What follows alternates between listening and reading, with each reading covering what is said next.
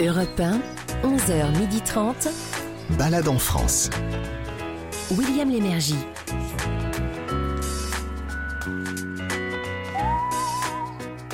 Bonjour à tous, bienvenue Madame Monsieur à Balade en France en ce jour de Noël. Nous vous proposons comme premier cadeau de l'insolite avec un safari dans le plus grand parc animalier d'Auvergne-Rhône à Pogre en Ardèche. 1000 animaux, en vrai comme disent les enfants. Et ça c'est deux jours et vous en aurez tout autant de nuit sous forme de sculptures lumineuses, toujours des animaux, hein, bien sûr. Ensuite, la Cité du Vitrail, c'est à Troyes, c'est un autre beau cadeau, me semble-t-il. Alors là, c'est dans l'Aube, ça vient de rouvrir. L'art du vitrail, c'est un, un art vivant. Et vous en aurez la preuve car euh, ça ne concerne pas que les églises. Ensuite, le château de Blois, c'est un site qui a compté dans l'histoire de France, bien sûr, pour y avoir accueilli euh, entre autres François Ier, euh, qui est encore Louis XII, et puis le duc de Guise. Alors il n'a pas fait long feu, hein. il est mort là-bas, lui. il s'est fait piéger dans le couloir. Gaston d'Orléans aussi, pour ne citer que les plus célèbres. Alors visite originale, euh, garantie, pourquoi? Vous allez voir. Eh ben, entre autres, hein, parce que le, le- le château ferme ses portes euh, à la nuit tombée, et la visite là se déroule avec des torches. euh, comme autrefois, et accompagné, s'il vous plaît, par le son des clavecins. Un autre cadeau. Alors, c'est une autre balade sur un circuit au nord de Nice, jusqu'au village de Lucéram, pour y voir une sorte de, comment je pourrais vous dire, le, festival de la crèche, festival mondial de la crèche, le plus beau de France, ainsi qu'un musée dédié aux crèches, et en, plus, bouquet final, 500 crèches différentes les unes euh, des autres, accrochées au balcon ou aux fenêtres. Plus tard, la balade culinaire du dimanche, consacrée aux, bien sûr, 13 desserts de Noël, puis vous entendrez une personnalité qui s'est confiée à Daniel Moreau sur sa destination de prédilection, c'est la Baule. Et, là, c'est notre voisin, no- no- notre ami du dimanche, lui aussi sur Europe 1, c'est Didier, barbelivien. Après ça, balade culturelle à Strasbourg pour une double exposition autour d'Alice. Alice, euh, laquelle? Bah, Alice au pays des merveilles. Alice a beaucoup fait fantasmer, figurez-vous, les artistes et les surréalistes en particulier. Vous allez voir comment et pourquoi. Voilà, ça c'était un sommaire. Et maintenant que la fête commence.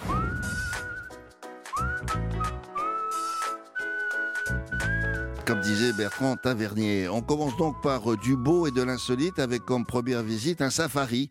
Euh, mais comme nous voulons ménager votre euh, compte courant hein, à la banque euh, en ces temps d'austérité, paraît-il, on on a choisi pour destination non pas le Botswana, mais l'Ardèche. C'est beaucoup mieux, vous allez voir.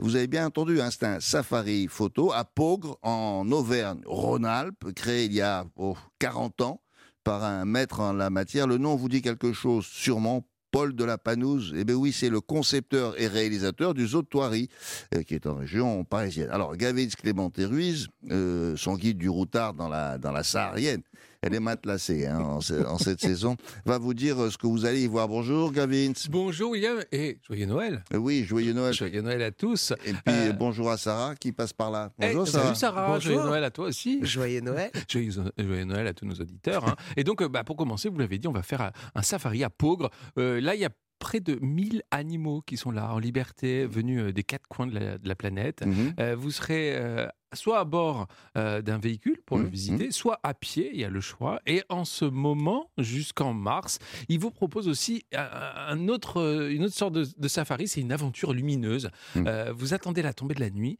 et alors là, il y a, il y a des lumières qui s'allument. Ah, mais ça, les enfants, ils vont 1000 adorer. sculptures d'animaux. Non, non, c'est vraiment Très, très hein. C'est féerique. Ouais, C'est féerique. Alors pour en savoir un peu plus, nous sommes avec Christelle Vito qui est vétérinaire et aussi directrice du safari de Pogre. Bonjour Christelle. Bonjour. Alors, est-ce que vous avez choisi l'Ardèche un, un peu par hasard ou parce qu'il y avait quelque chose qui vous rappelait, je ne sais pas, un peu l'Afrique peut-être? En fait, c'est plutôt l'Ardèche qui, euh, qui nous a choisis, parce qu'à l'époque, Ah. ce sont les élus du, du département qui ont fait appel au, au comte de la Panouse pour créer un parc, en fait, euh, un peu à l'identique de, de et rééquilibrer le tourisme entre le, le sud du département que tout le monde connaît pour ses gorges Ouais. et le nord euh, que les gens connaissent moins, qui se trouve à pourtant moins d'une heure de Lyon. Eh oui, évidemment. Effectivement, ils ne sont pas trompés non plus. Le comte de la Panouse, c'est un, génie hein, dans la matière. Alors lui, c'est formidable ce qu'il avait fait. Et là encore, alors pour la partie de visite à pied, est-ce que les animaux sont dans des enclos où euh, on peut les voir de près? Alors, dans la partie à pied, effectivement, ils sont de- de- dans des grands espaces euh, boisés, Oui. mais ils restent tout à fait visibles parce qu'ils sont conçus pour et qu'en tant que professionnel, on a un certain nombre de, de, de ruses pour que les gens puissent les voir quand même sans Mhm. que le bien-être animal soit d'une quelconque façon euh, atteint. Mhm. Et puis, on a beaucoup d'enclos d'immersion où ce sont, pour les espèces non dangereuses, où ce sont les visiteurs qui rentrent carrément dans l'enclos et qui sont donc vraiment plus que très près. Quoi. Alors, euh, immersion, alors on a quoi autour de soi dans les deux cas? Quelles espèces? Alors, on a un peu, un peu tous les ordres animaliers qui sont représentés. hein. On, a, on peut avoir des oiseaux, on a des primates, il y a des, des serpents, euh, Ah. on a des fourmiliers, des tapirs. Il y a plus de 100 espèces sur le, le parc à pied. Alors, il y a un tunnel de verre que j'ai sous les yeux, là, euh, pour apercevoir certains animaux en toute sécurité. Qu'est-ce que ce sont des tigres, probablement, ce que je vois là, là oui? Oui. Alors, en fait, évidemment, on ne fait pas d'enclos d'immersion dans ces espèces-là, dans Oui, les grands carnivores. Donc, dans ce cas-là, en fait, on a inversé les choses, nous. C'est-à-dire qu'on enf- on, on enferme, on fait traverser un tunnel de verre euh, Ouais. aux, aux visiteurs. Et ce sont les animaux qui, eux, peuvent déambuler euh, autour, au-dessus, derrière, devant. On a vraiment inversé le système. C'est un peu l'homme qui est dans la cage. Oui, c'est ça, c'est une, une sorte de passerelle en verre, et avec les animaux qui passent par-dessus. Ils nous voient, bien sûr. Bien sûr, et même sont tout à fait attentifs à ce qui se passe à l'intérieur de ce tunnel. Alors après, les, les, les- ce que vous appelez les êtres lumineux, qu'est-ce que c'est que ça? Ils sont en quoi? Alors, ce sont des sculptures lumineuses. En fait, c'est une armature métallique recouverte de tissu et Mhm. ensuite euh, peinte à la main, donc selon une tradition ancestrale chinoise. Donc, ce sont des Ah, vrais artistes hein, qui peignent euh, et qui sont, euh, nous, on trouve très, très, très, très forts parce que ils font vraiment de très jolies choses très ressemblantes. Mais on peut se promener au milieu de ces animaux de lumière, bien sûr. Oui, on s'y promène, on peut même dormir à proximité, on a possibilité de dormir sur place et euh, on peut se promener en plein milieu de ces sculptures. Alors, Christelle, je précise, hein, pour des raisons d'économie d'énergie, je le précise à Elisabeth Borne, c'est des, LED, hein, euh, LED, donc euh, pas de danger, ça, ça, ça coûte pas très Oui, oui, cher. oui. Oui, oui, ah bah, Et, et c'est très, ça consomme, ça consomme très peu. Voilà. c'est très très peu consommateur d'énergie. c'est assez poétique cette promenade. Ça dure combien de temps? Euh, environ une heure et ça démarre dès la tombée de la nuit. Donc Ah, euh, en fonction de la période, ça c'est plus ou moins tôt. C'est difficile de donner un horaire précis. Il faut vraiment que la nuit soit installée. Et Mhm. il faut compter, oui, une bonne heure de, de promenade. Ah, une heure, c'est bien ça. Euh, alors, ça se passe à Pogre, c'est en Ardèche, je le répète, et si vous connaissez la région, bah, c'est tout près d'A- d'Annonay. En tout cas, merci.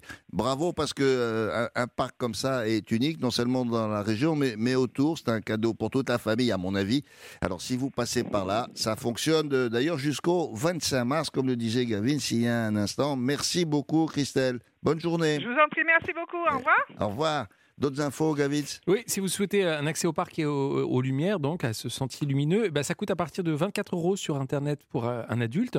Et pour les lumières sauvages, juste ça, c'est à partir de 17h et ça coûte 19,90 et c'est un tarif unique. On met bien sûr toutes les informations C'est sur ma- Europe c'est 1.fr. magnifique, hein, les, les- les sculptures C'est très, lumineuses, très parce qu'ils les ont posées sur, euh, sur un sol. Parfois, on dirait que c'est de la neige euh, C'est ça. euh, pour- ou une banquise. C'est vraiment bien On fait. est complètement ailleurs. Euh, une adresse pour dormir, peut-être. Ouais, même deux, vous allez voir. Et pour ceux qui souhaitent dormir sur place après le Festival des Lumières, eh ben, je vous propose les lodges du Safari de Pogre où vous dormirez au-dessus des ours ou des loups. C'est assez original. Il y a un forfait comprenant deux jours au parc, la nuit, le repas, les animations à partir de 145 euros par personne. Une autre adresse Mhm. près de Pogre, ce sont les chambres d'hôtes La Palisse.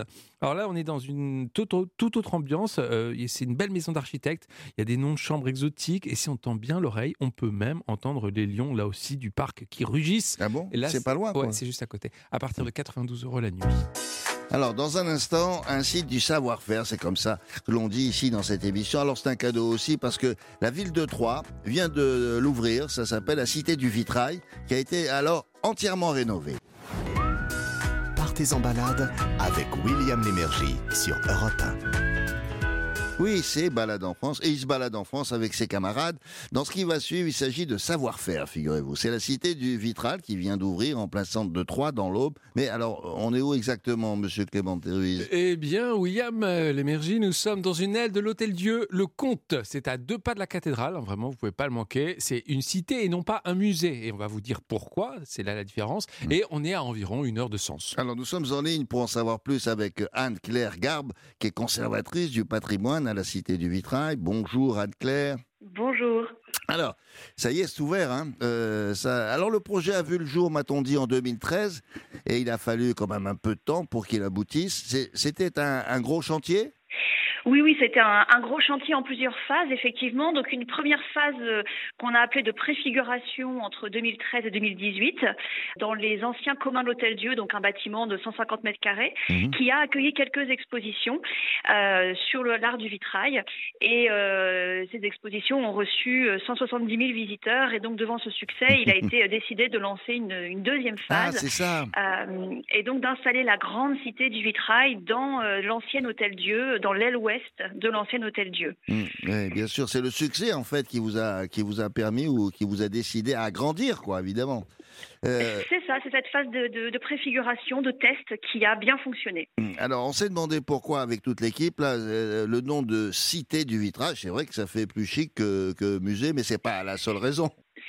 C'est pas, non, oui, oui, non, effectivement, c'est pas du tout une, une, une, question de chic. Euh, c'est simplement qu'un un musée euh, se construit sur une collection qui, euh, qui s'accumule d'année en année, de siècle en siècle. Nous, on n'a pas de collection euh, au sein de la Cité du Vitrail. Notre collection, ce sont les vitraux qui sont répartis, conservés dans tous les édifices du département de l'Aube. Et donc, ça donne à la Cité du, du Vitrail un caractère mmh. territorial, départemental.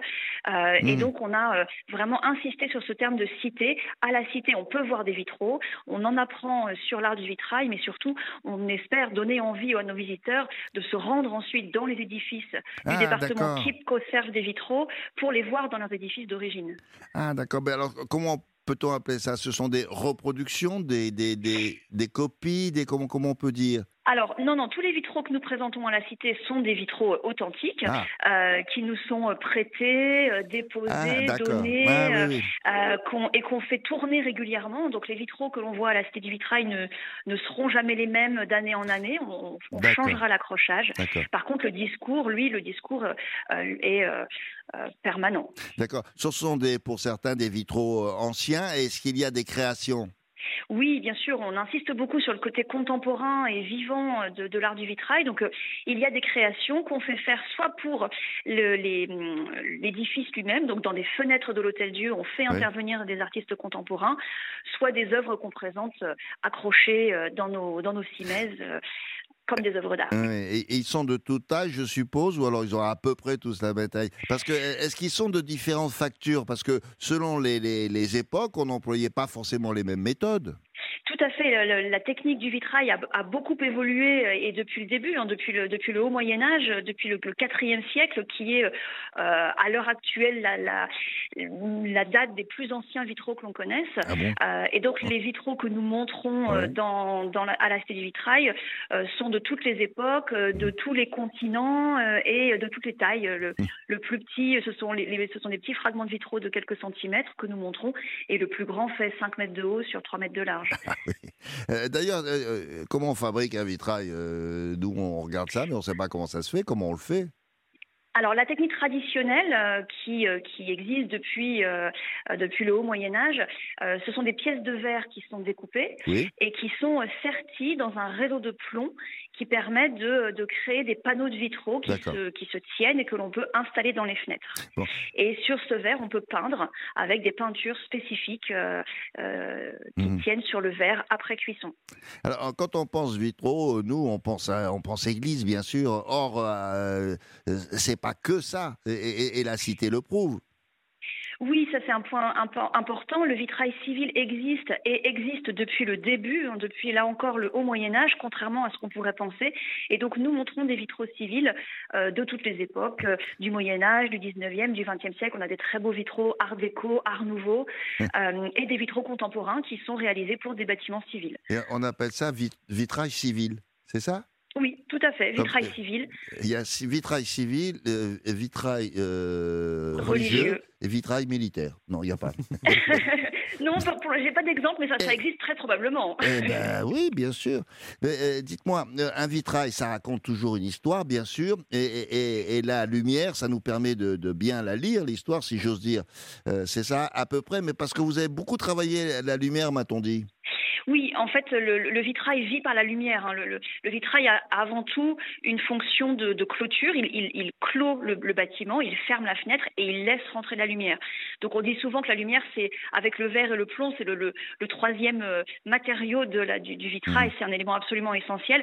Et comme vous l'avez dit, c'est un élément qui permet de révéler le, sens Oui. de, de ce qui est raconté sur le vitrail, que ce soit du vitrail euh, figuré ou abstrait d'ailleurs, hein, parce que le vitrail abstrait délivre quand même toujours un message de la, de la part de celui qui l'a créé ou, ou qui l'a commandé. Et donc nous, on a beaucoup joué sur la lumière naturelle, puisqu'il était important pour nous d'éclairer les vitraux en lumière naturelle comme euh, ils le sont normalement dans leurs euh, édifices d'origine.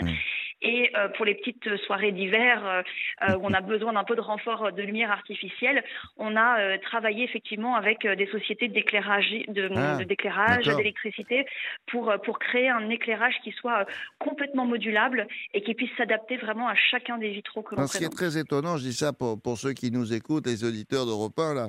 On ne sait pas ce que c'est qu'un vitrail contemporain, mais là, ce que je vois là, mais ça n'a rien à voir avec. c'est la même technique, bien sûr, comme vous l'avez expliqué, mais ça n'a rien à voir avec les vitrails euh, religieux. C'est assez, assez spectaculaire, c'est plutôt joli. hein. Vous avez des ateliers pédagogiques aussi. C'est pour qui? Pour les amateurs ou même pour les professionnels? Alors, c'est plutôt pour les amateurs. hein, le- les professionnels, nous, nous, le- la- les ateliers pédagogiques que nous, que nous proposons, ce sont euh, voilà, des Mhm. ateliers pédagogiques, comme leur nom l'indique, donc qui s'adressent à des amateurs, des familles, des Ah, enfants, euh, des amis, des groupes d'amis euh, qui veulent s'initier un petit peu à la technique du vitrail. Euh, mais on n'a pas du tout vocation à former des professionnels. Il y a des écoles qui existent pour cela, et Bon. ce n'est pas notre métier. Ok, voilà, ça s'appelle la Cité du Vitrail, c'est à Troyes dans l'Aube. Merci Anne-Claire Garbe. Je rappelle que vous en êtes la conservatrice du patrimoine de la Cité du Vitrail. Je vous souhaite une bonne journée, un joyeux Noël. Merci à vous, à Au- vous également. au revoir. Quelques informations supplémentaires, Monsieur Gavin, Clémenté Ruiz, comme ça existe dans votre guide du routard. Eh bien, oui, c'est ouvert du mardi au dimanche de 10h à 17h, la Cité du Vitrail. C'est gratuit pour tous jusqu'au 2 janvier, donc on en profite, hein, c'est les vacances. Puis c'est de 4 à 5 euros selon l'option de visite retenue. Pour les ateliers pédagogiques dont, dont parlait Anne-Claire, Mmh, mmh. c'est à partir de 15 euros euh, pour les petits comme pour les grands. Pour manger, on peut manger dans le coin? Bien sûr, William, on peut manger au crieur de vin, ça s'appelle. On vient pour la cave, mais aussi euh, pour les, pour les bons petits plats, euh, à partir de, plats régionaux, hein, bien sûr. Formule à midi possible, et sinon c'est autour de 30 euros à la cave. Alors, dans un instant, une balade du patrimoine, comme on le fait régulièrement, tous les dimanches sur Europe 1. Alors là, on va vous conduire au château de Blois. Et pour les fêtes, bah, ils ont fait un petit effort, évidemment. Et ils ont allumé le feu. non, ils ont plus exactement allumé les torches. Et, et tout de suite après, vous entendrez dans Balade en France les confidences d'une personnalité pour une destination qui a, qui a toutes ses préférences. Et aujourd'hui, on a demandé ça. Bon, on s'est pas fatigué. On a été, on a frappé à la porte à côté. Voisin. Bah, il habite à côté, c'est le voisin. hein. Euh, alors, euh, Daniel Moreau est entré avec son micro et elle a interrogé qui ça? Didier Barbelivien. Direction La Baule tout à l'heure. Europe 1, La France bouge, Aurélien Fleureau. Une table bien décorée pour recevoir ses invités, c'est évidemment de saison et c'est une tradition bien française. Des grands classiques, de la porcelaine, mais aussi des innovations dans le secteur des arts de la table. Nous recevrons Géraldine Autier-Fayon, la présidente du groupe De Graines. La France bouge. Alors à demain, 13h sur Europe 1. Leclerc. Tu fais quoi dimanche? J'ai une avant-première. Ah, au ciné, au théâtre? Non, sur l'appli Mon Leclerc. Tous les dimanches, mon magasin partage toutes les offres de la semaine en avant-première. Donc moi, je me prépare ma petite liste et je fais le plein de bons plans. Je vois, cliente VIP. Super VIP. En plus, sur l'appli, j'ai ma carte Leclerc, mes tickets de caisse, des réductions perso, toutes les... Ok, ok, c'est bon, j'ai compris. Je télécharge l'appli Mon Leclerc. Tout ce qui compte pour vous existe à prix Leclerc. Offre également consultable sur www.e.leclerc. Et vous, ça vous dirait quelques millions? Dimanche 25 décembre, grand loto de Noël de 15 millions d'euros et 100 gagnants à 20 000 euros tirés au sort. Voir règlement. FDJ. Les jeux d'argent et de hasard peuvent être dangereux. Perte d'argent, conflits familiaux, addiction. Retrouvez nos conseils sur joueurs-info-service.fr et au 09 74 75 13 13, appel non surtaxé. Peugeot. Et si c'était le moment de se faire un très beau cadeau? Cette saison, non? Un nouveau SUV, par exemple. Pour ça, Peugeot a décidé de vous offrir 1000 euros de remise supplémentaire sur tous ces SUV en stock jusqu'au 31 décembre. 1000 euros de remise sur des véhicules disponibles immédiatement, ça ne se refuse pas. Et pour en profiter, il suffit de vous rendre dans votre point de vente ou sur le site Peugeot Store. Offre valable pour toute commande d'un SUV en stock sur Peugeot Store jusqu'au 31 décembre, réservé aux particuliers. Pour les trajets courts, privilégiez la marche ou le vélo. Europe 1, 11h30, balade en France. William Lémergie. Balade en France avait déjà fait halte à Blois, si vous êtes des fidèles, c'était il y a quelques semaines, pour le musée de la magie. Et on s'est dit, euh, bah, il faut revenir pour le château, parce que c'est un bâtiment qui, à lui tout seul, euh, symbolise l'art et l'histoire des châteaux de la Loire, même si c'est pas le plus célèbre, c'est vrai. Et ce château-là évoque très bien, euh, par sa diversité de, de, styles, hein, le destin de de beaucoup de rois, 7 en, tout, et de 10 reines, figurez-vous. Alors, pendant les fêtes, il y a en plus une programmation particulière qui rend cette euh, visite euh, originale. Gavin Clémenté Ruiz, qui a, qui a la clé d'or hein, pour se glisser dans tous les châteaux, va vous dire ce qu'on peut voir dans, dans celui-ci. Mais en ce moment, c'est particulier. Ah oui, William, j'ai un trousseau de clés royales. Alors, c'est un peu lourd hein, dans la poche, mais, mais c'est utile pour cette émission. Euh, ce qui fait que bah, quand on ferme les portes du château, hmm on entame une visite mystérieuse, un peu décalée, à la lumière des torches, comme vous l'avez dit, comme, euh, comme à l'époque. Hein. Euh, on se replonge euh, dans ces temps anciens, et cela accompagné maintenant par une guide conférencière qui va nous emmener dans des lieux habituellement fermés au public. C'est là ah l'intérêt, c'est ce qui est, exceptionnel. Et tout ça au son du clavecin. Alors pour y aller, direction le Loir-et-Cher, c'est à Blois, ah c'est à une heure de route d'Orléans d'un côté et à une heure de route de Tours de l'autre. Parfait. Alors là, nous sommes en ligne pour en savoir plus avec Aurélie Foucault, qui est responsable du développement touristique du château royal de Blois. Bonjour Aurélie. Bonjour. Alors pour commencer, je, parlais il y a un instant d'un condensé de l'histoire de, France. Euh, je, vous adhérez à ça? Oui, c'est vrai, non? Ah oui, complètement. On a 500 ans d'histoire euh, qui se, qui se déroule dans, eh ce château. Mmh, mmh. Alors sur le, oui, sur le plan architectural, est-ce qu'on peut dire que Blois, c'est c'est un modèle de ce qu'on faisait de mieux entre, je sais pas, entre le 10e et le 17e siècle à peu près? Effectivement, c'est ça. Vous êtes, euh, en fait, vous êtes au milieu de la cour du château quand vous rentrez, et là, vous allez voir euh, quatre architectures complètement différentes en un seul château. Donc, en fait, c'est un peu comme un résumé de d'architecture du Val-de-Loire. Vous allez avoir, euh, vous allez voir du médiéval, vous allez voir du gothique avec de la brique et de la pierre. Vous allez voir la façade Renaissance qui est peut-être la plus connue du château, une façade classique. Donc voilà, vraiment un condensé entre le 10e et le 17e siècle. c'est exactement ça. Mais ce qui est curieux, Aurélie, c'est que tout ça se marie plutôt pas mal, parce qu'on on, aurait pu dire, tiens, oui, mais ça n'a rien à voir, c'est pas le même architecte, c'est pas la même époque, c'est pas la même façon de construire. Eh ben si, il y a quand même une harmonie, non? Oui, parce qu'en fait, il y a, y a sept rois et dix reines, comme vous l'avez dit tout à l'heure, qui ont vécu dans, dans ce château, et chacun a voulu construire un château différent euh, au goût de l'époque. Hein, de l'époque. Euh. Et donc, euh, on a chaque roi a un peu enfin, détruit un peu la partie précédente ah. ou l'a remplacée. Et puis, en fait, c'est un mix. En fait, vous allez retrouver quand vous vous retrouvez dans la façade, enfin, dans, dans l'aile Renaissance, mmh. vous allez retrouver des éléments gothiques, vous allez retrouver des éléments médiévaux. Donc, en fait, c'est une imbrication de, de différentes périodes, mais finalement, comme vous dites, ça fait, ça, c'est d'un très bel effet. Alors, il faut rappeler à l'époque, quand ces, ces, ces sept rois et ces, ces dix reines, là, quand ils ont choisi ça, ben c'est que c'est près de la Loire. Hein. Ça a dû leur plaire, ça, aux familles royales, je suppose, non? Effectivement, c'était, c'était la Loire était un élément important pour euh, pour euh, la navigation et pour le transport des marchandises. Mhm. Et puis c'était aussi, c'est devenu Blois, c'est devenu la capitale du royaume ah, avec Louis XII, voilà, et qui a transformé le château médiéval pour en faire à l'époque la première demeure royale. Enfin, c'était Blois. Il vivait à Blois. Il a aménagé, aménagé des jardins somptueux qui n'existent plus aujourd'hui, qui ont été euh, parcellés à la Révolution. Mais Blois, c'était vraiment la place forte de France, du royaume de France, même eh pas que du Val de Loire, autant de autant de Louis XII. Ah, dites donc, mais euh, et c'est incroyable parce que euh, ça, on l'a oublié. On, est, à quelle époque là quand, euh, quand Blois est capitale du royaume?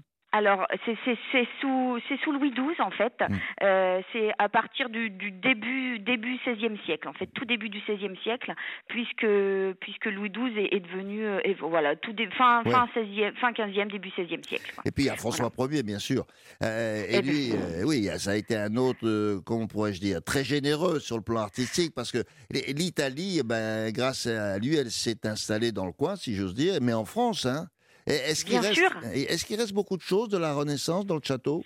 Alors en fait, Blois, c'est devenu euh, quand, quand euh, François Ier est devenu roi en janvier 1515.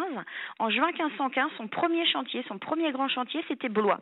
Donc il a utilisé l'aile qui avait été construite par son beau-père euh, Louis XII et il en a plaqué, il a fait, il en a plaqué des façades Renaissance. Donc il a une façade, celle qui est la plus connue avec notre escalier, qui est un peu notre tour Eiffel chez nous.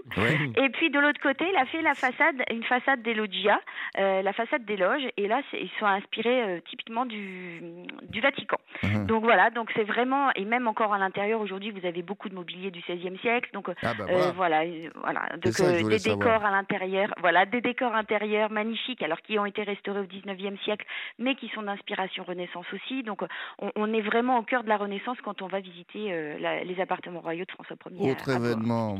Autre événement important qui s'est déroulé là-bas, important surtout pour lui, le duc de Guise. Et on est en pleine guerre de religion là. Euh, il, il- il ri- il risquait pas de s'en sortir vivant. Il est tombé dans un guet-apens finalement.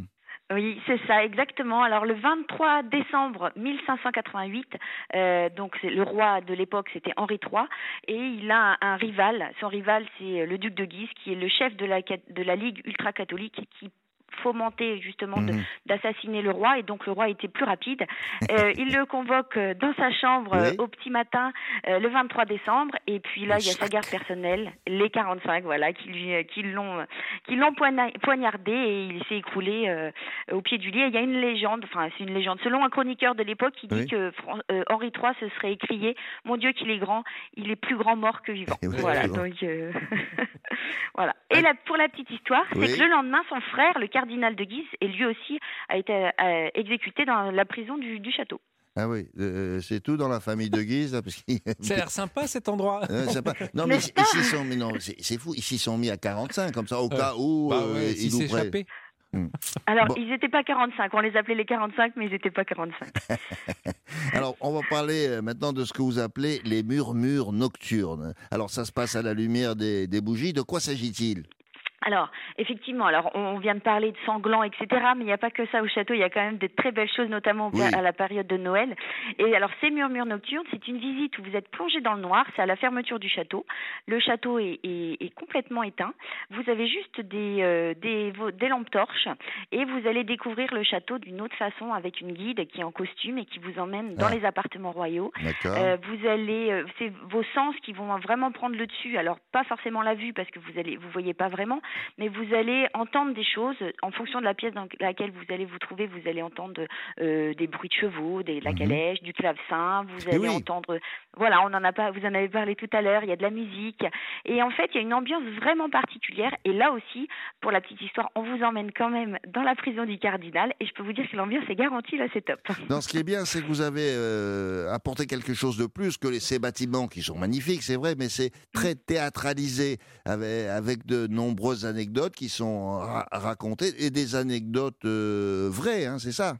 Oui, oui, bien sûr, oui, oui, on, on raconte, on, enfin, voilà, on s'attache vraiment à raconter l'histoire de France, mais d'une autre façon pour faire comprendre aux gens que, que l'histoire c'est pas que poussiéreux et, et pourrait, Mmh, mmh. on pourrait dire rasoir, c'est aussi, Mmh. voilà, exactement. Donc on essaye vraiment de, et on a pour tout. Alors là, cette cette visite euh, murmure nocturne, elle est quand même plutôt euh, destinée aux, aux, familles, mais avec Mmh. des enfants un peu plus âgés. Mais on a aussi des, des, des, des visites pour les enfants. Donc on veut vraiment faire comprendre aux gens que, que, que ces anecdotes, euh, c'est intéressant. On a des visites aussi un peu coquines aussi à d'autres périodes de l'année. donc, Ah, euh, bah ça va intéresser euh, Gavin, ça, vous voyez Vous pourriez, vous, Ah, j'ai pourrez- relevé- J'ai relevé l'œil tout d'un coup. euh, vous Oh, pourrez voilà. y aller avec vos barésies, euh, Gavin, il n'y a pas de Mais problème. dites pas tout comme ça à l'antenne, William. Euh, Il y a, il y a- il y a- y en a des- une anecdote qui m'a qui m'a bien intéressé, c'est le, le coup du blond vénitien. Je suis pas sûr qu'en France on sache d'où ça vient, ce qu'on appelle le blond vénitien. Alors effectivement, le blond vénitien, c'était c'était une recette euh, qui date aussi de la Renaissance, et les, les femmes italiennes avaient envie de d'avoir les cheveux plus clairs parce qu'elles étaient souvent brunes, Oui. et donc euh, c'était euh, on elles étaient elles faisaient un bain avec euh, sur les cheveux avec de l'urine et elles se mettaient au soleil sur les terrasses Oui. vénitiennes et elles se mettaient au soleil pour décolorer les cheveux. Voilà, fais- Sarah. elle se faisait- elle se Donc faisait- les soirées coquines au château, c'est pour Gavin, l'urine sur la tête, c'est pour moi. Mais écoutez, très bien, je prends note. Je reviens vers vous. Attendez. Et si elle est blonde à la rentrée, on saura pourquoi. hein. Non mais c'est attendez. Sarah, c'est pas obligatoire. On n'est Non. pas, on n'est pas obligé de faire pipi sur la tête des gens quand on Oh. visite le château. Non, non, rassurez-vous, tout va bien. Euh, bon, non, c'est bien. euh, Elle mettait un, un bol autour et elle mettait. C'était terrible, ça, hein, le Eh ouais, vénitien. l'urine. Bon, bon, merci beaucoup. Il y a des ateliers, vous l'avez dit, ça, oui, non?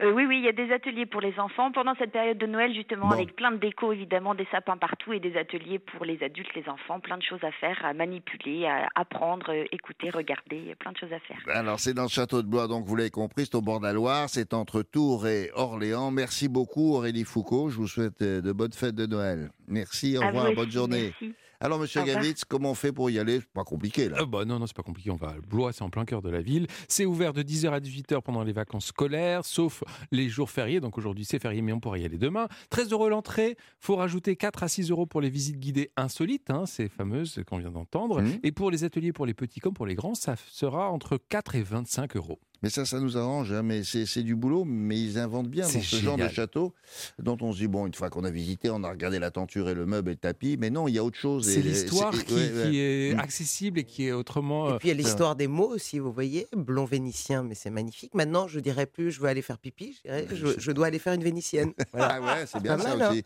Et là, quand et, même et- joli. et- et personne ne comprendra. Non, C'est- c'est et super. c'est le but.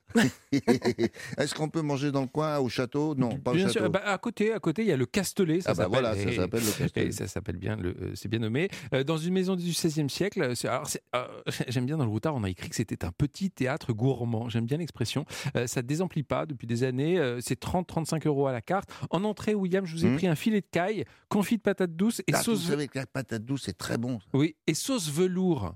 La sauce velours. Rien que l'intitulé, Ah j'ai envie d'y aller. Vous savez que les, les, les, les habitants d'Okinawa, les centenaires d'Okinawa, et c'est grâce en partie à la patate douce. Ah, la patate douce. Ils, bon, bouffent- bah, on va oui, tout- ils mangent beaucoup de patates on va douces. tous s'y mettre. alors. Ben oui, vous allez vivre longtemps. Si très on longtemps. devait appliquer tout ce que vous racontez dans ces émissions-là, Mm. c'est-à-dire se faire un bain d'urine, manger des patates douces, En même temps.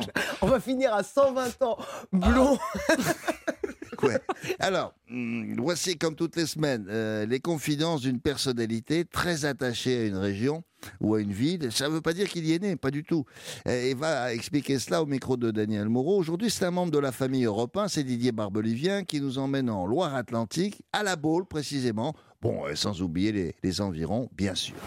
Balade en France sur Europe 1. Bonjour Didier Barbelivien. Bonjour Daniel. Alors vous sortez un album intitulé tout simplement Didier Barbelivien. Vous interprétez 12 chansons inédites, on en reparlera tout à l'heure. Mais alors vous avez eu envie de nous emmener en balade dans les environs de la Baule et euh, cette région et vous, c'est une histoire d'amour qui remonte à longtemps, je crois. Ça a illuminé mes vacances euh, d'enfant et d'adolescent pendant des années et puis même encore aujourd'hui puisque j'y reviens toujours. Vous y restez fidèle. Bon, la Baule, évidemment, c'est mondialement connu. Alors, mais qu'est-ce que ça a oui, de particulier? c'est un temps changeant, mais moi c'est pour ça que j'aime ça. Euh, cette plage, elle est unique au monde parce que elle est, euh, elle est d'une d'une beauté, d'une d'une euh, d'une longueur même. Et puis à marée basse, elle fait des kilomètres et des kilomètres. Vous pouvez avancer à pied jusqu'au phare.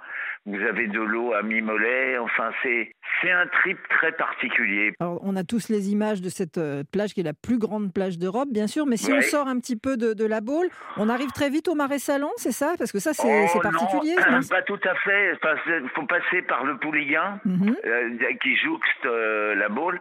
Pour retrouver les marais salants, il faut prendre la, la route de Guérande, qui est un peu plus haut, qui est une ville fortifiée un peu plus loin, à, à 8-10 km. Et là, quand vous faites la route des marais salants, c'est magnifique, parce que c'est pareil, c'est un paysage assez euh, indescriptible. Vous voyez tous ces petits tous ces petits tas de, de- qui ont l'air d'être des, des des tas de poussière mais non c'est du sel Mhm. Euh, il y en a pendant des kilomètres et des kilomètres et vous arrivez à Guérande et après Guérande vous avez la Turballe vous avez le Croisic avant enfin il y a plein c'est une région où il y a énormément de de, de petites euh, de petits villages les uns à côté des autres enchevêtrés et chacun a sa particularité.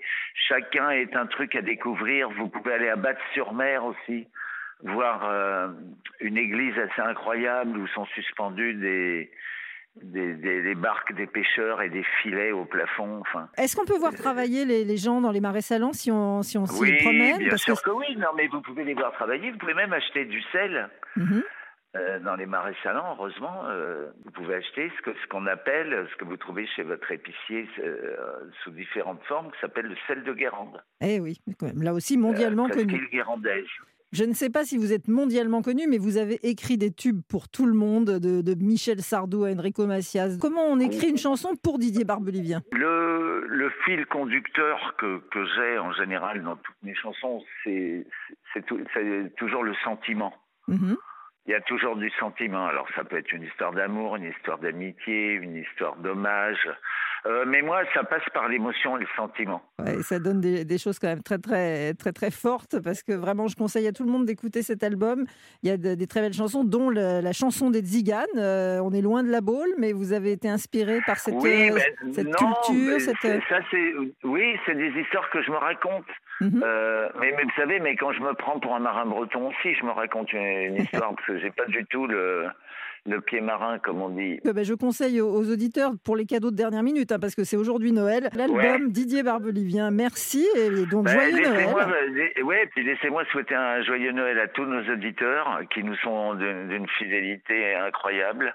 J'en sais quelque chose. oui. Et un joyeux Noël à William Lémergie. Je vais rencontrer bientôt dans, dans mon émission et je m'en fais un plaisir parce que euh, c'est un homme qui, qui a une vraie relation, euh, pareil, sentimentale avec la, la musique Mhm. et les auteurs. C'est pas faux. C'est pas faux. C'est vrai. Et avec celui-là en particulier. Voilà. C'était euh, notre voisin, Didier. Euh, alors, on parlait à, à- à l'instant de- d'une de, ses chansons du dernier album, la chanson des. Ben, va avoir un extrait. Allez. Voilà, ça s'appelle la chanson des Tziganes. C'est extrait de son dernier album. Il le raconte lui-même des Tziganes. Et en fait, euh, il n'en a jamais rencontré, très précisément. Mais c'est ça. Le, génie du créateur, on a l'impression qu'il a vécu avec Django Reinhardt. Mais oui. Voilà. euh, cela dit, euh, Didier, vous le retrouvez. hein, c'est à, 15h aujourd'hui encore pour son émission qui s'appelle Dis-moi ce que tu chantes. Et son invité, c'est Daniel Guichard, je crois. Oui, c'est ça. Dans un instant, une balade sémantique, s'il vous plaît, avec Sarah Doraghi, et des expressions régionales, alors inconnues, si vous habitez de l'autre côté de la montagne. Et puis après, juste après, la balade culinaire, avec évidemment, ce jour de Noël, les 13 desserts de Noël, et ça vient de Provence. Europe 1, 11h30. Balade en France. William Lémergie. Alors, Sarah, euh, j'ai rappelé, mais ça ne vous a pas gêné, hein, que je dise que vous avez fait cette haute étude des, des- Non, des- des mais- langues régionales françaises. J'aime pas frimer, mais maintenant c'est fait. Mais on peut le dire maintenant. Alors le mot, je je vais vous dire le mot, euh, et, et ça va pas vous aider du tout. le mot c'est euh, coufle, c'est ça? D'accord. Coufle. Coufle. Avec euh, deux questions. Euh, on dit coufle en quelles circonstances? Et puis euh, qu'est-ce que ça veut dire? Je vais commencer par répondre donc à la première question. Oui, ça me bien. paraît d'une grande logique. Si vous aimez les spécialités aveyronaises Mm. et que vous venez dans la région, on va vous proposer peut-être un aligot Ouais. ou une soupe au fromage ou un roquefort ou, les- ou tout à la fois. oui. ou un gâteau à la broche ou tout à la fois. Vous avez raison. Et à un moment, forcément, comme on vous aura servi deux fois, vous direz stop et on vous répondra ah bon? William, tu es Mm. coufle Alors moi je réponds, euh, je suis quoi? Tu es tout coufle. Tout coufle. Pas couflé. Je ne suis pas couflé, je suis coufle. Et en fait, ça vient du latin conflare, qui Ouais. veut dire gonfler. Hein? Ah, C'est-à-dire je suis que quand tu as trop mangé, quand trop on a mangé. trop mangé, je suis coufle. je pas- je suis rassasié, quoi. C'est- Je suis Voilà, mais il n'y a pas le. E accent aigu à la fin. C'est-à-dire, c'est pas genre je suis gonflé, je suis rassasié. coufle, je dit. suis, je suis tout coufle. Mais, j'ai- j'ai, euh, mais est-ce que j'ai le droit de décliner? Parce que ça c'est un mot. Ah. et, et le verbe ça marche? Je vous invite à le décliner. Si s'il y a quelqu'un qui vous embête un peu, Hmm. vous pouvez lui dire écoute, tu commences à, À me me coufler. Ah, on peut dire ça? Ah, tu me coufles.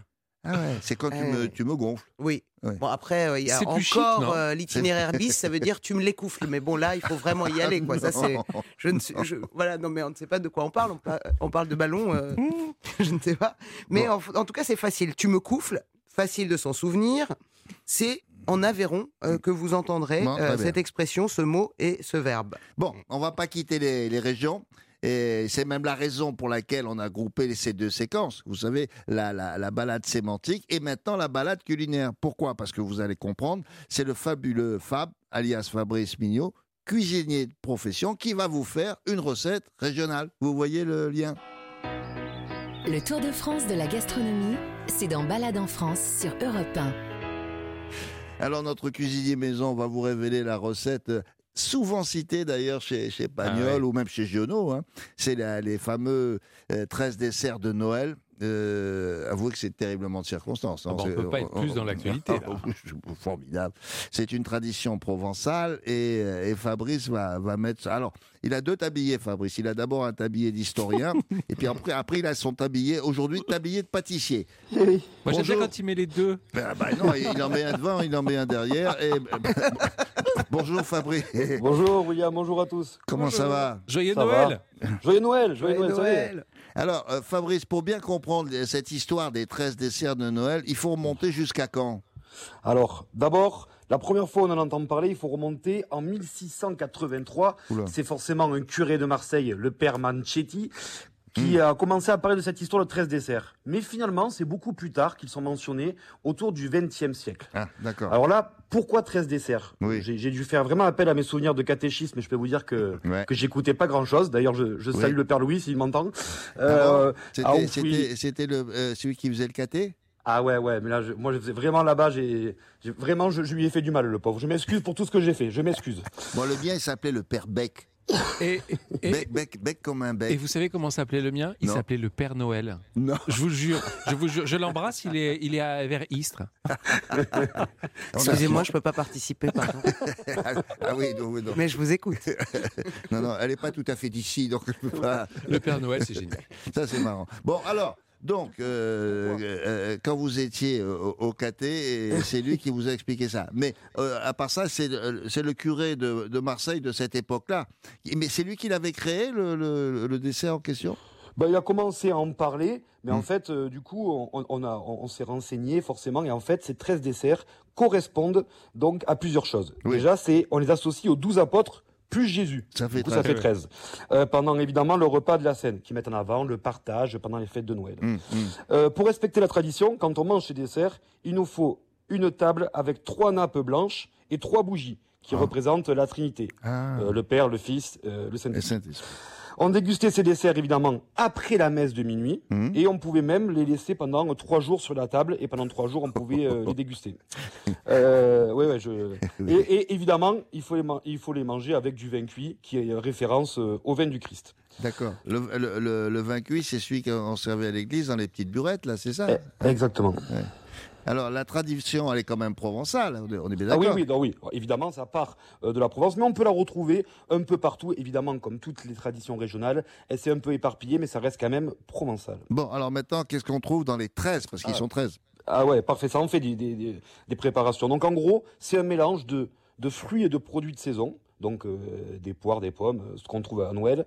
À côté de ça, on a des conserves de produits comme des confitures, des fruits confits, donc des choses un peu cuisinées, Mhm. plus des spécialités euh, régionales, euh, donc qui nous viennent de Provence, comme la fameuse pompe à huile.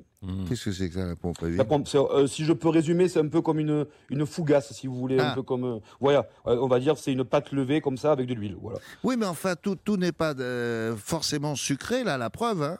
Il y a un peu de tout, là. Il y a un peu de tout, exactement. Oui, ben, on va dire que le, le côté pâtisserie, il est arrivé avec le temps. Quoi. À l'époque, des desserts, c'était déjà des fruits, c'est déjà, c'est quand même déjà pas mal, des mendiants, des choses comme ça. Quoi. Bon, D'ailleurs, ces, Oui. 13 desserts, pardon, Oui. ils, ils ont tous une signification euh, chrétienne. Ah. Donc, euh, par exemple, euh, les mendiants Hmm. représentent les quatre ordres des- de moines mendiants, comme les augustins avec les noix, Ouais. les franciscains, les figues, les carmes, les amandes, les dominicains, les raisins. ah ouais, ça en fait. Il y a toujours un truc. Hein. La pompe à l'huile, Oui. elle, symbolise le pain rompu par, euh, par Jésus lors de la scène. D'accord. Vous vous rappelez, William, enfin, vous y étiez pas, mais Oui, prenez, prenez et mangez, ceci est mon corps. Mais si. Mais qu'est-ce que tu dis?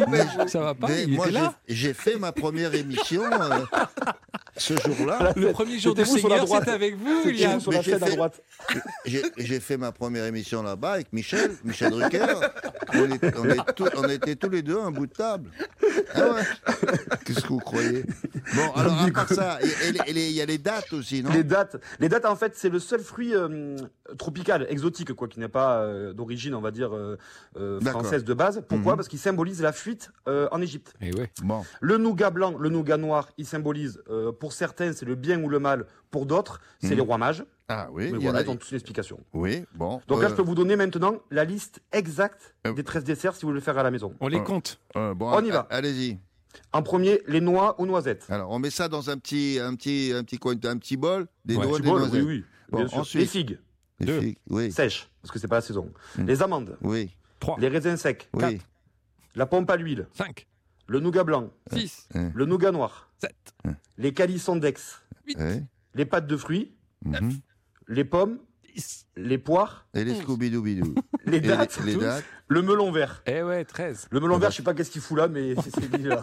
C'est vrai, c'est un. euh, c'est Et ouais, je sais, à chaque fois il y est, alors que c'est pas la saison, mais bon. euh, alors, c'est c'est l'intrus. Mais c'est à chaque fois ça ou il y a des variantes? Ah, bien joué, William. En effet, euh, en tout, euh, j'ai j'ai regardé ça, c'est la liste, on va dire, la plus traditionnelle, qu'on retrouve le plus. Mais en tout, on a repéré 55 listes différentes. Ouais, donc Ah on va ouais, pas les faire. ouais, hein. bah, ça va, on fera ça un Euh, autre jour, là. ouais, ouais, voilà, ouais. Euh, mais, mais on va dire que celle, celle-ci, vraiment, quand on cherche, c'est ce qui revient le, le plus souvent et on va dire que c'est la plus traditionnelle. Évidemment, avec le temps qui passe, on remplace des choses, on les modifie. On, on en voit certains où il y a des citrons, des mandarines. Mais bon, à l'époque, il n'y avait pas d'agrumes. Enfin, vous voyez ce que je veux dire? C'est un truc, euh, voilà, qui avance, quoi. Non, mais avec ça, c'est c'est admis, quoi, ça va. Euh, parmi tous ces desserts, là, il y, en a un que vous pourriez nous- dont, dont vous pourriez nous donner la recette? Bien sûr, la, la, la pompe à l'huile, donc c'est une recette très facile. Et vous savez pourquoi ça s'appelle la pompe à huile Ce Mm. dessert, il a été créé quand il y avait des, euh, des moulins euh, enfin, à huile, oui, donc des presses, Oui. pour nettoyer le gras. Et on le fait des fois en cuisine. Ils balançaient de la farine pour sécher en fait le, le gras et nettoyer plus facilement. Mm. Et c'est comme ça qu'ils ont inventé la pompe à huile. Ah, d'accord. Bon, alors. Qu'est-ce qu'on pour, apprend euh, des trucs aujourd'hui? Alors la recette 500 g de farine, 90 g de sucre, 25 g de levure, un peu de fleur d'oranger, évidemment beaucoup, donc 25 centilitres d'huile d'olive, une orange et de l'eau. Donc en fait, c'est rien de plus simple, c'est des, des, des- pains de base, la levure dans de l'eau pour la, la, la diluer un peu, un peu de zeste d'orange. On mélange tout ça avec la levure, l'huile d'olive, la fleur d'oranger et les zestes d'orange. Ça va nous faire une pâte, on pétrit à la main. On va la laisser pousser pendant deux heures à température ambiante. C'est la levure qui va pousser. À la main, on l'étale comme une galette, en fait. On va la relaisser pousser parce qu'on l'a un peu aplati. On la relaisse pousser. On cuit dans un four 20 minutes à 180 degrés. Et dès qu'elle sort du four, quand elle est encore chaude, on va venir la badigeonner d'huile d'olive. Et ça nous fait la pompe à huile. J'adore. Non, non, c'est très léger. C'est bon. Non, non, très, très, très, très léger. Euh, bon. On dit bah, que c'est estouffado en Provence. Mais est-ce qu'il y a un goût d'huile d'olive mélangé à Ah oui, oui. genre fleur d'oranger? Oh. C'est pas choquant Si, si, c'est très bon. Ah, c'est bon, ça. C'est particulier, mais c'est bon.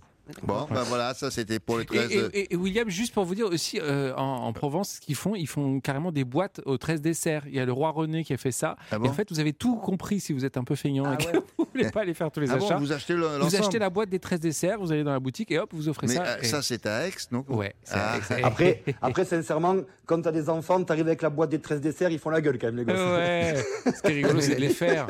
On les fait avec les enfants, ils vont les chercher, c'est rigolo.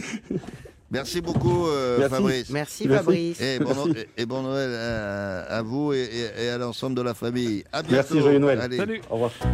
Alors après les titres d'Europe Midi, dans quelques instants, direction les Hauts de Nice. Alors c'est le village de Lucéram qui nous intéresse. Alors c'est une ancienne place forte, médiévale, où l'on compte, écoutez bien, le plus grand nombre de crèches au mètre carré en France. Après ça, hop, tout droit, on remonte au nord, à Strasbourg, pour une balade culturelle composée d'une double exposition. Ça, c'est assez original aussi, mais il n'y a qu'un seul personnage.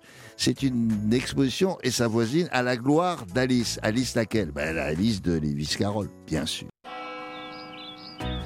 Europe 1, 11h30. Balade en France. William Lémergie.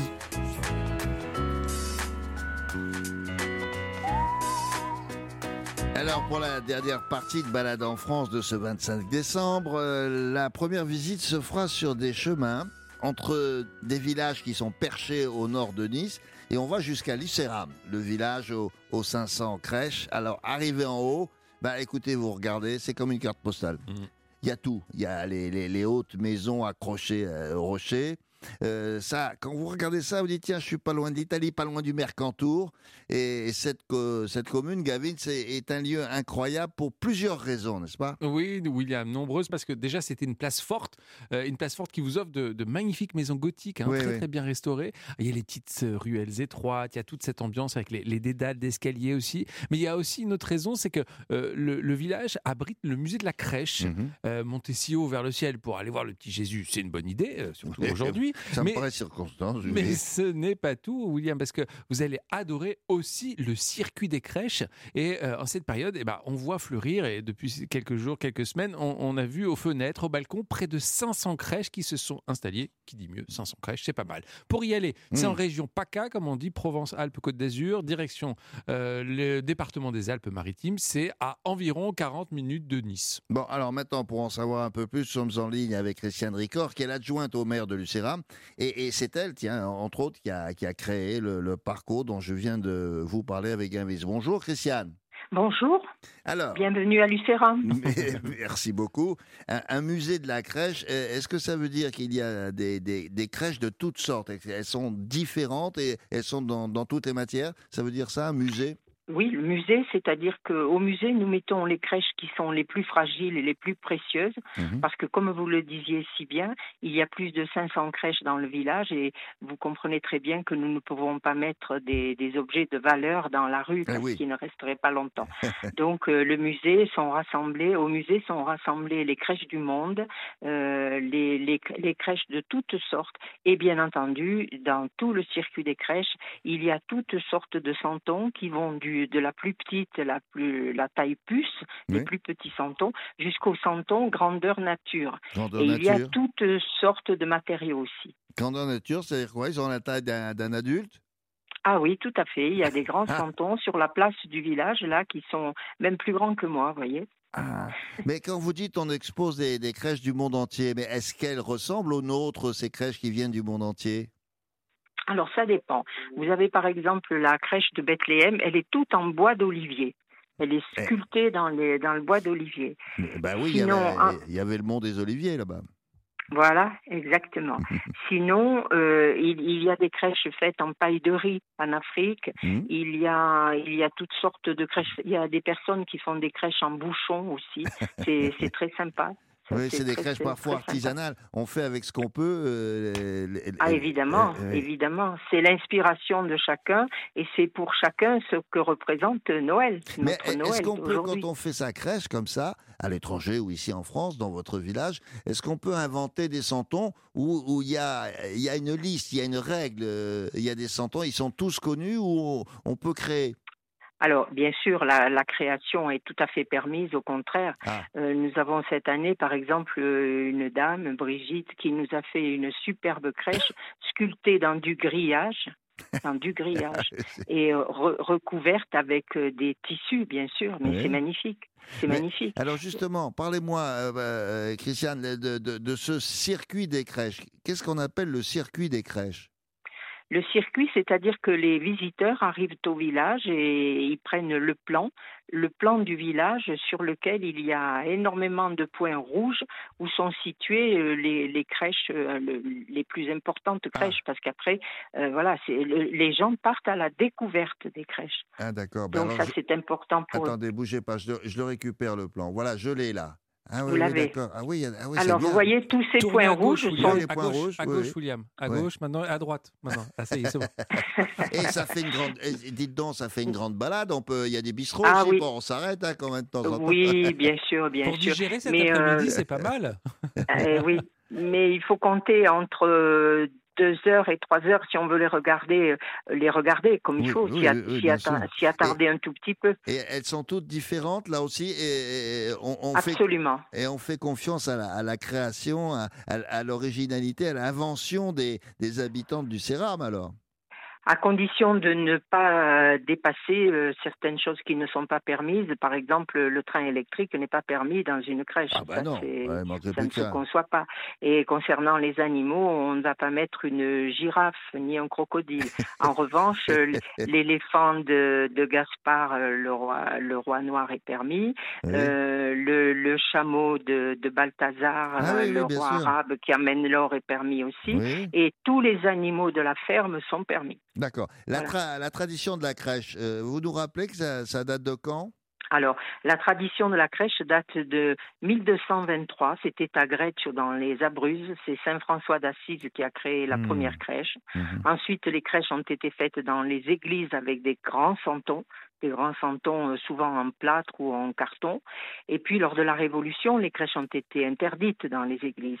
Et c'est à ce moment-là que, en Provence, à Marseille notamment, euh, les, les gens ont commencé à faire des, des crèches en, en argile, en terre cuite, que nous avons toujours d'ailleurs, des santons en terre cuite. Et c'est Jean-Louis Laniel qui fut le premier santonnier à créer les, les santons de Provence. Alors au départ, il n'y avait que la nativité, puis ensuite, c'est la vie d'un village qui est représentée, c'est toute la vie d'un village. Il y a le marché, il y a les lavandières, il y a, il y a tous ces gens qui se dirigent vers la nativité pour, ça, pour aller euh, voir cet enfant, pour aller se rendre compte ce que ce, ce qu'était cette excellente nouvelle, cette belle Mmh. nouvelle qu'on nous annonçait, la nouvelle de la nativité. Et euh, il y a le, moul- le moulin, le meunier, euh, Oui, c'est la vie d'un village. Et puis maintenant, depuis, depuis des décennies d'ailleurs, euh, tout est permis. Hein, à Lucéram, nous avons même euh, Fernandel qui est assis avec son verre de pastis à la main. Euh, nous- et puis nous avons également un santonnier, Dominique Baralis, qui crée de très beaux santons à Lucéram et qui santonise les, les gens du village. et génial. dont je fais partie. c'est vrai Je suis un santon. Oh, Ah ouais Mais tout- tout- toute personne qui habite à Lucéram, sur son balcon, a, a le droit euh, de, de, de Mais faire une, petite crèche, c'est même recommandé. Ou de quoi. mettre Au Christiane dans la contraire. crèche. Voilà, chacun, chacun se fait un point d'honneur de faire sa crèche et, et chacun essaie de, de ne pas avoir des crèches identiques aux autres et, Eh oui. et ils, ima- ils imaginent. Il y a beaucoup d'imagination et beaucoup de création. Eh oui, parce que et c'est ça, ça. c'est formidable. Et, et- et cha- chacun, alors c'est comme une sorte de, de- de rivalité entre les uns et les autres. Cette année, je vais essayer de rajouter des choses et ainsi, de suite. Mais vous, euh, devriez avoir un prix pour la plus belle crèche de l'année. On pourrait faire ça. Écoutez, les, les prix, euh, je, je les ai eus avant que le circuit des crèches existe, il y a Ah. bien longtemps, puisque je fais de la, la crèche depuis toute ma vie, je fais des crèches partout. Et, Ah euh, et j'ai eu des prix, euh, j'ai eu des premiers prix, oui, Oh. euh, lorsque, lorsque je faisais des concours à l'extérieur, à Nice. Mais maintenant, ici, à Lucéram, nous avions essayé au début, mais ça a créé beaucoup trop de, de, de jalousie, parce que Ah, chacun oui. pense que sa crèche est la plus belle. Alors nous avons, nous avons un petit peu abandonné ce projet-là. Ah bon? Mais vous, vous, vous, vous faisiez des, des concours de crèche? Non. Oui. Oui, Ah oui, oui, je faisais des concours de crèche en respectant bien euh, de ne pas mettre euh, le curé, de ne pas mettre l'église, de ne pas mettre l'école, alors que maintenant il y a, il y a tout, tout y est dans la crèche maintenant. Tout est permis, sauf si on fait des concours, voilà. Bon. Mais des concours nationaux, des concours nationaux. William, est-ce que je peux me permettre de Oui. faire un petit cadeau à Christiane? Je crois qu'aujourd'hui, on peut se permettre de vous passer cette petite chanson. En Galilée, suivrai de près l'étoile du berger. Je te suivrai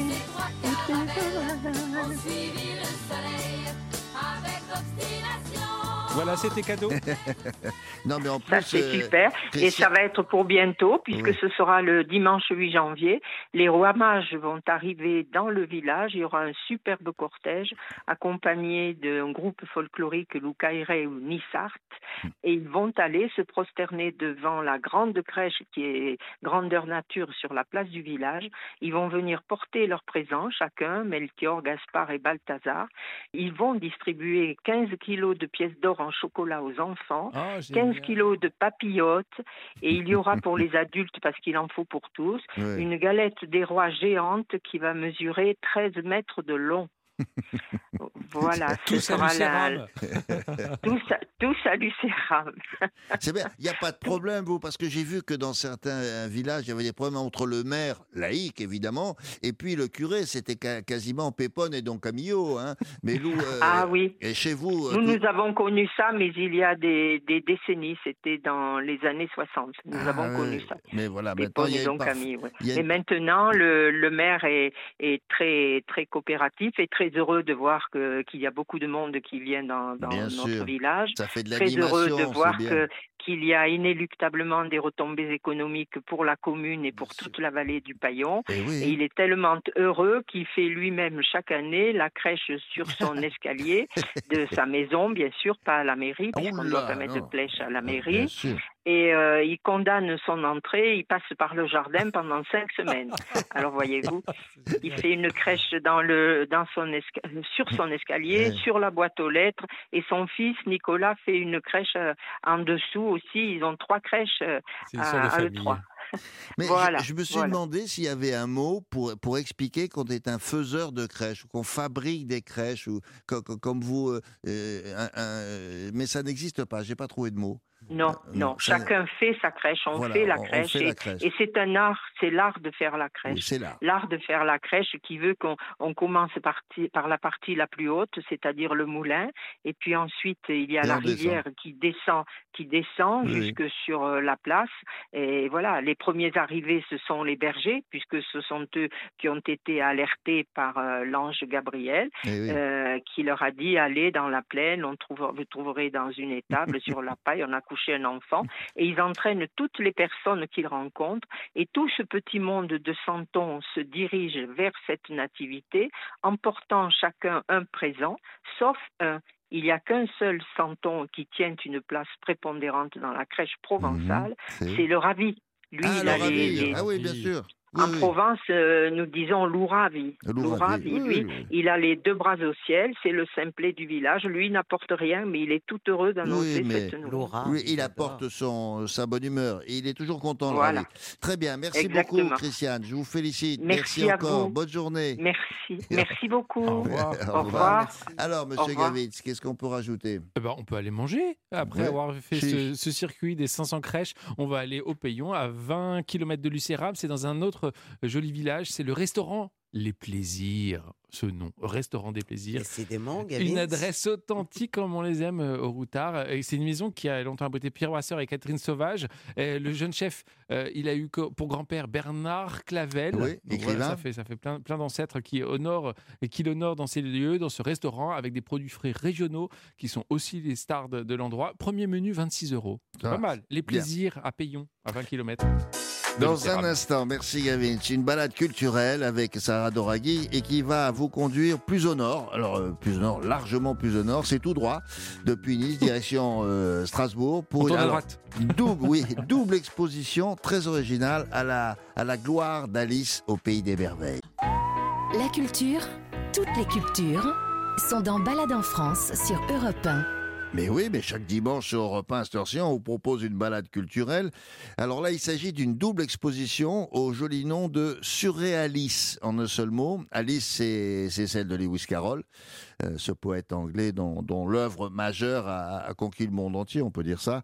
Mais on l'ignore parfois, Alice euh, a aussi beaucoup inspiré de, de nombreux artistes et Sarah Doraghi va nous dire lesquels, enfin quelques-uns quoi. hein. Oui, quelques-uns. Par exemple, si je vous dis Dali, Magritte, Max Ernst. Oui. Pour ne citer que, vous me dites quoi? J'étais- Je, je dis, euh, ce sont des surréalistes. Eh ben voilà, exactement. Et encore. C'est spontané. hein, vous Mais c'est très très fort. Mais encore, vous savez, je vous ai pas, évidemment, je ne les ai pas tous cités. Il y en a d'autres. Et ça, c'est une partie de l'expo. euh, car c'est une exposition en deux volets, comme on dit au ministère de la Culture. Euh, et, et vous verrez, c'est c'est très riche, très bien conçu. Deux volets, pourquoi? Parce que le musée d'art moderne et contemporain va se pencher sur Lewis Carroll et les surréalistes, avec plus d'une centaine d'œuvres de peinture, de collage. Et puis, il y a le musée que vous connaissez bien, William, Tommy Ungerer, Mmh. qui va lui s'intéresser à la partie illustration. Tommy Ungerer, cet homme génial, vous savez, ce dessinateur, Ouais, auteur, ouais. Oh, bah, illustrateur un- strasbourgeois. C'est un héros local. héros local et mondialement connu, euh, donc qui prête aussi euh, son nom euh, à, ce, à son musée et, et qui va présenter dans ce musée 150 œuvres originales et des livres prêtés par de nombreux autres euh, musées que vous allez pouvoir découvrir là. Hmm. Donc vous comprendrez pourquoi la petite Alice et son papa ont à ce point passionné Bah oui. autant d'artistes différents plus d'un siècle après la sortie Bah, du livre. Il fallait bien deux musées pour fêter Alice. Alors nous sommes allés justement avec la co trait d'union commissaire des deux expositions. Bonjour Barbara Forest. Oui, bonjour. Alors comment comment la petite Alice elle s'est retrouvée dans ces deux expositions et pourquoi à Strasbourg? Euh, ben, en fait, elle s'est retrouvée à Strasbourg parce que euh, au musée d'art moderne et contemporain, on a déjà une très très belle euh, collection euh, d'œuvres surréalistes, de de Harp, de Max Ernst ou de ou de Victor Brunner, et on a effectivement voulu voulu les montrer dans un dans un contexte complètement différent et, et- et complètement inhabituel. Mais d'après vous, euh, euh, ce, ce personnage, pourquoi intéresse-t-il les surréalistes en particulier? Mais pas seulement d'ailleurs. Oui, non, pas seulement. Non, non, non. euh, le- les deux ouvrages de Lewis Carroll, Alice au pays des merveilles, et puis de l'autre côté du miroir, où on retrouve Alice, ont été euh, largement euh, illustrés par de nombreux artistes. Et en fait, ce qui a intéressé les, les surréalistes, et notamment Breton et Aragon, c'est que cette petite fille, en fait, c'était pas qu'une petite fille, c'était surtout un personnage assez subversif. et ils ont, ils ont, ils ont même parlé d'elle comme d'un symbole euh, d'une de, de- de- d'une liberté, d'un courage. Oui, ils ont oui. fait, voilà, effectivement, Oui, euh, ce personnage si, euh, euh, bah oui, si, si étonnant. Eh, eh, Et c'est vrai qu'elle est, elle, elle est finalement, malgré son, son apparence, elle est plus insolente qu'elle en a l'air. hein, euh. Exactement, exactement, oui, oui, oui. Non, non, non, non, non, c'est. Mais comment, ils comment- en ont même voulu, ils ont même voulu Oui. euh, dans les an- dans les années 50, hein, un article était paru dans le Figaro où ils imaginaient une sculpture dédiée euh, à Alice, euh, place de l'Europe à Paris. Donc euh, voilà, c'est- Ah, quand quand, même, même. un, un personnage ouais, ouais, qui était devenu presque à la fois contestataire et en même temps voilà signe d'un euh, à la fin oui d'une d'une espèce aussi de, de réconciliation de, de l'après-guerre. Ah oui, il y a beaucoup de choses à travers ce personnage. On la voit avec sa petite robe, ses petits chaussons et ses cheveux blonds et son, et son ruban dans les cheveux. Mais non, mais c'est subversif. Mais ça, c'est Walt. Disney qui a. Mais oui, c'est eh oui, mais Disney, exactement. voilà. c'est ça, c'est notre inconscient euh, collectif et, et c'est nourri euh, effectivement du de ce personnage de, de Walt Disney. Mais en fait, elle était peut-être pas comme ça. On peut peut-être l'habiller autrement. Alors, comment est-ce que vous avez réparti les œuvres entre les deux musées? Est- Est-ce qu'on on peut dire qu'il y a une exposition qui répond à l'autre ou j'exagère? Euh, non, non, effectivement, c'est vraiment deux expositions euh, complémentaires, en sachant en fait qu'au musée d'art moderne et contemporain, on s'est vraiment, euh, enfin, on a vraiment étudié la réception par les surréalistes de Lewis Carroll, alors qu'au musée Tommy Ungerer, cet angle d'attaque via les surréalistes est pas du tout présent. hein. Thérèse Wheeler, la, la co-commissaire de, de l'exposition, a travaillé sur des illustrateurs, qu'ils soient surréalistes ou pas d'ailleurs. D'accord. Mais Tommy Mm. Ungerer, de, de, de, de son, de son vivant, lui, il, il était euh, pas spécialement passionné par le personnage, si? Alors, il n'a pas illustré Alice au Pays des Merveilles, ni même d'autres livres de, de Lewis Carroll. Par contre, euh, il avait, euh, il avait des, des ouvrages de, de Lewis Carroll. Euh, D'accord. Et, et- et les, les- et- et les deux lieux, ces deux musées, ils sont euh, près l'un de l'autre ou ça permet aussi d'en profiter pour visiter Strasbourg? Ah, ça, effectivement. Non, non, on peut, on peut aller de l'un à l'autre euh, à pied. Il faut à peu près 20 minutes. Hein, c'est, voilà, c'est assez proche. Euh, mais on peut évidemment faire un détour par, euh, par le centre-ville euh, et, euh, et visiter le marché de Noël. parce que C'est, un peu aussi euh, l'actualité Ah bah, il en ce moment à Strasbourg. il, il- il est célèbre, évidemment. Bon, euh, ben, écoutez, euh, bravo Barbara d'avoir euh, d'avoir regroupé au- autant d'œuvres, euh, finalement. Et je Oui. rappelle qu'on on a jusqu'au 26 euh, février, c'est bien ça la date? Ouais. Exactement, c'est bien ça. Pour, Oui, voir les, oui. pour voir les deux expos. Et Sarah, un, un- un dernier mot à, à vous dire Ce qui est intéressant pour moi, c'était aussi que vraiment, plus qu'une œuvre, c'était devenu vraiment un sujet, Alice au Pays des Merveilles, un sujet pour tous les artistes. Et c'est marrant que chaque artiste, suivant euh, voilà sa technique, sa discipline, euh, attaque ce, ce sujet et, et- et s'y intéresse par son angle, quoi. Et donc, je voulais savoir si vous pouviez peut-être nous, nous, nous donner de, un ou deux exemples de d'œuvres phares qui répondent comme ça à, à Alice au Pays des Merveilles dans votre musée. Ouh là là, c'est toujours difficile de ne en choisir, De choisir, que deux. bien sûr. Euh, alors, je- ce que je peux, bah, si je peux choisir une euh, une œuvre qui euh, qui nous a été pro- prêtée par la Tate moderne de Londres, une œuvre d'une artiste euh, qui s'appelle Dorothée Tanning et qui elle a plutôt choisi. Alors, c'est pas forcément une illustration littérale du conte, hein, mais c'est vrai que elle a surtout été marquée par le euh, l'imagerie un peu euh, plus angoissante euh, Ah. que merveilleuse des contes parce qu'effectivement on a on voit toujours euh, ce côté un peu enchanté du pays des merveilles mais en fait dans l'histoire et dans les histoires il y a des il y a des drames quand même hein, ça peut être aussi très violent et on sait effectivement enfin dans ce, ce tableau une qui s'appelle une kleine Nachtmusik euh, on, on y voit plutôt effectivement une, une Hmm. atmosphère euh, plus presque plus anxiogène hein, où la petite fille enfin où les petites filles se retrouvent dans un monde plus hostile que merveilleux Alice, on lui, on lui Voilà. fait faire toutes sortes de choses. La pauvre, si elle était là, peut-être qu'elle rouspéterait. Mais en tout cas, Ah ça, oui, non, non, mais c'est c'est amusant parce qu'on l'utilise comme ça. Oui, mais Alice, elle est ceci, elle est révolutionnaire. Oui, mais Alice, euh, bon. Mais vous incroyable. allez me foutre la paix Oui, oui, si Alice C'est là. ça, euh, elle mais là chez moi. Très bien, merci beaucoup, Barbara. Bonne journée. Bah, merci beaucoup Merci. à vous. Alors, Sarah. Au revoir. Oui, je voulais vous dire aussi, euh, elle a raison, il y a aussi la chanson Alice d'Eddie Mitchell. Est-ce que vous vous rappelez, il dit Alice, ton pays aux merveilles n'existe plus. Alice, quand tu sors de sommeil, tu n'y crois plus? Bon, euh, j'arrête parce que après, euh, comme dit Alice, euh, montre folle, montre folle. Ah on oui, va prendre ça aussi. retard. Dans Alice, c'est pas Alice qui le dit. Montre folle, mon- montre folle. Et moi, je dis montre folle et on va, on va prendre du retard si on continue. Non, je vais prendre du retard jamais de la vie. Non? Non, non, mais dans cette émission, on prend jamais du retard. Et ça, c'est mon maître Jacques Chancel qui me l'a appris. Il disait euh, J'ai pas de talent, mais je finis à l'heure. Mais c'est ce qui est parfaitement faux en ce qui le concerne, en C'est tout joli. cas. Ça veut dire quoi? Et il avait du talent et il ne finissait pas à l'heure, Non, ça? non, il avait dit talent et il finissait à l'heure. Euh, bon, merci Sarah, à la semaine prochaine. Gavi, tu as une petite adresse sur Strasbourg? Oh bah oui, toujours. Euh, Il y a la maison Camerzel, Oh bah oui. Ah, bah oui. sur la place de la cathédrale, une institution à Strasbourg depuis 1427. Vous avez connu l'ouverture euh, William? Non, pardon. Euh, C'est ici. Évidemment, j'ai posé la première pierre. Bon, vous allez me le faire à chaque coup.